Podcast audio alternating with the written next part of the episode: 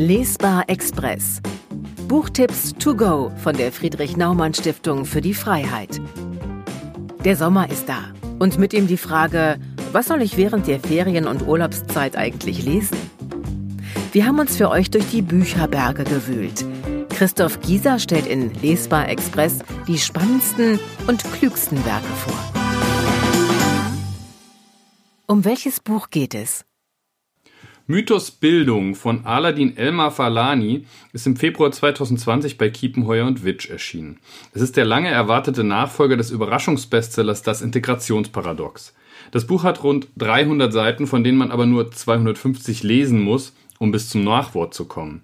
Die weiteren 50 Seiten sind nämlich Anmerkungen und Literaturangaben.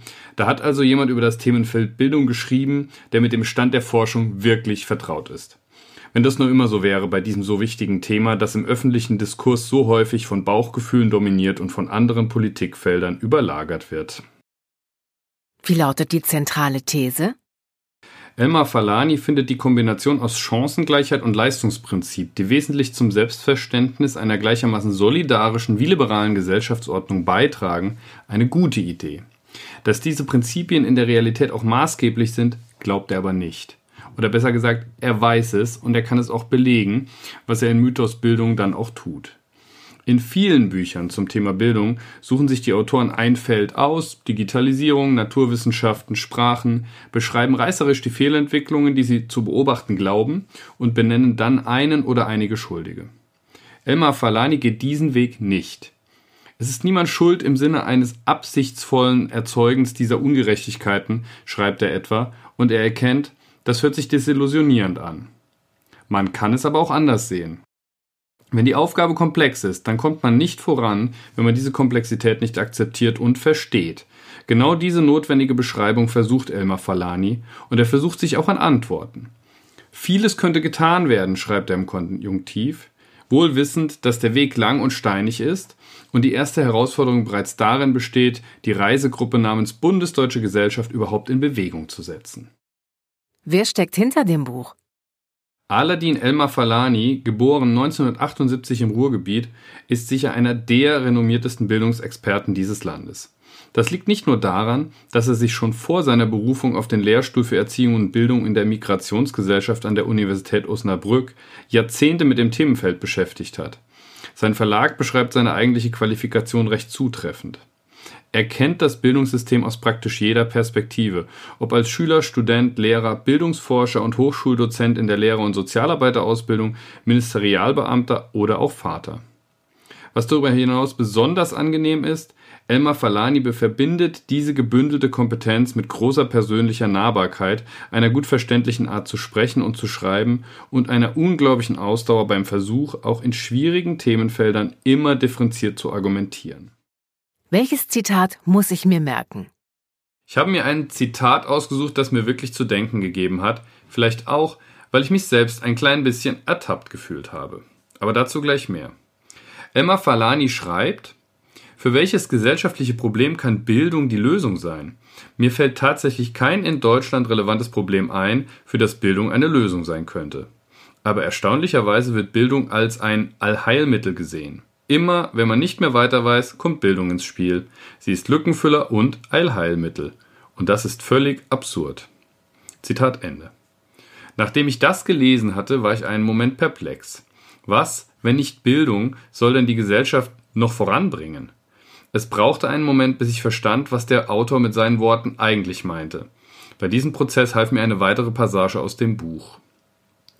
Das Bildungssystem kann jedenfalls nicht wesentlich gerechter, humaner oder nachhaltiger sein als die Gesellschaft selbst.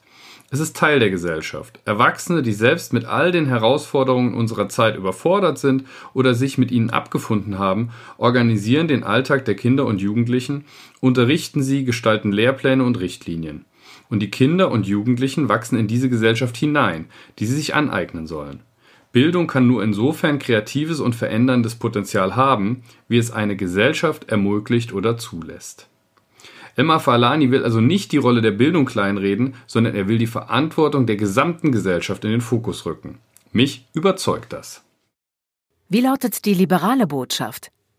Vielleicht ist im Mythos Bildung weniger eine liberale Botschaft nennenswert, als vielmehr eine Botschaft an die Liberalen, worunter ich an dieser Stelle all diejenigen subsumieren würde, die ein Interesse an dem Gelingen des Gesellschaftsmodells liberale Demokratie haben. Elmar Falani beschreibt an einer Stelle so etwas wie einen Kreislauf der individuellen Stagnation.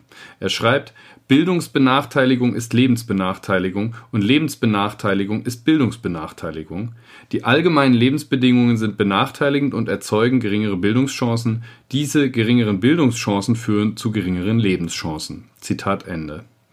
Wenn dieses Prinzip nicht nur denjenigen die Perspektiven raubt, die dafür selbst nichts zu tun bereit sind, sondern auch denjenigen, die strampeln und strampeln, aber das Gefühl haben, auf keinen grünen Zweig zu kommen, dann ist das Aufstiegsversprechen als Kern liberalen Denkens hinfällig.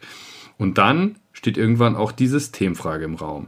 Gerade Liberale sollten sich also darum bemühen, dass Deutschland ein Bildungssystem bekommt, in dem kein Kind zurückgelassen wird, nur weil es aus einem schwierigen sozialen Umfeld kommt.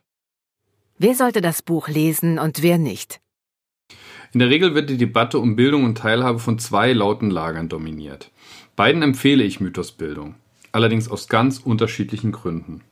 Denjenigen, die davon überzeugt sind, dass Menschen aus sozial schwächeren Verhältnissen vorsätzlich unten gehalten werden, empfehle ich es, weil sie nach der Lektüre vielleicht verstanden haben, dass diese Schwarz-Weiß-Malerei nicht nur niemandem hilft, sondern noch dazu Quatsch ist.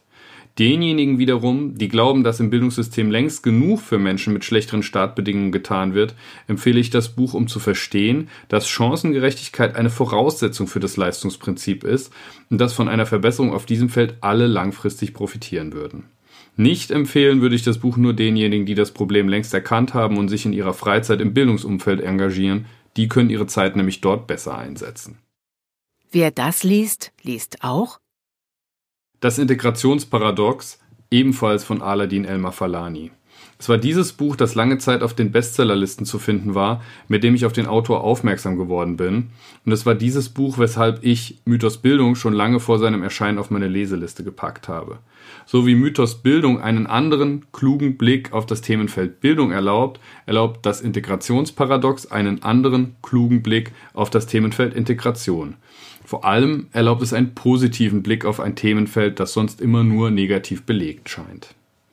Andere aktuelle Bücher zur Bildung, die ich empfehlen würde, fallen mir nicht ein, was nicht heißt, dass es sie nicht gibt, vielleicht kenne ich sie nur nicht.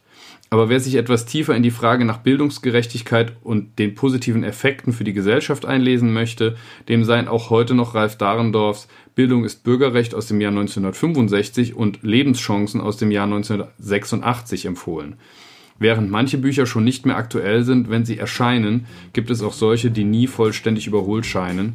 Dahrendorfs Werke gehören für mich zu letzterer Kategorie. Mal sehen, wie das in ein paar Jahren mit Mythos Bildung aussieht.